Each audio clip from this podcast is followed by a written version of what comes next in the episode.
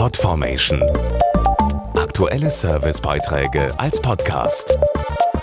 Regelmäßige Infos und Tipps aus den Bereichen Gesundheit und Ernährung. Am 7. April ist Weltgesundheitstag.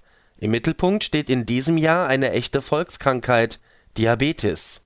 Allein in Deutschland leben etwa 6 Millionen Betroffene und laut Angaben der Weltgesundheitsorganisation WHO werden die Zahlen in den kommenden Jahren weiter steigen. Derzeit sind weltweit mehr als 350 Millionen Menschen an Diabetes erkrankt. In 20 Jahren werden es 600 Millionen sein. Dazu Professor Dr. Michael Roden, Vorstand des Deutschen Zentrums für Diabetesforschung und Direktor des Deutschen Diabeteszentrums. In entwickelten Ländern ist diese Zunahme in erster Linie dadurch bedingt, dass wir älter werden und mit höherem Alter steigt das Risiko an Diabetes zu erkranken.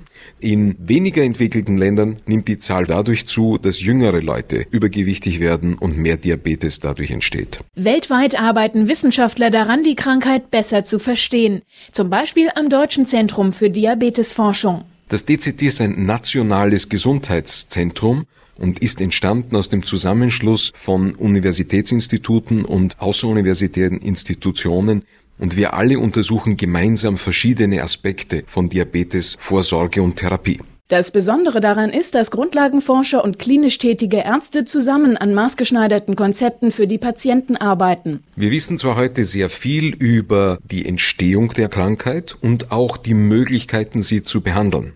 Allerdings ist nicht jede Maßnahme für jeden Patienten das Richtige. Was uns im Besonderen fehlt, sind individualisierte Möglichkeiten, die Erkrankung zu verhindern oder auch die Menschen gezielt nach ihren Bedürfnissen zu behandeln. Um dies zu ermöglichen, führt das DZD deutschlandweit Studien durch. Die ersten werden in Kürze abgeschlossen sein. Mehr Infos auf dzd-ev.de. Podformation.de Aktuelle Servicebeiträge als Podcast.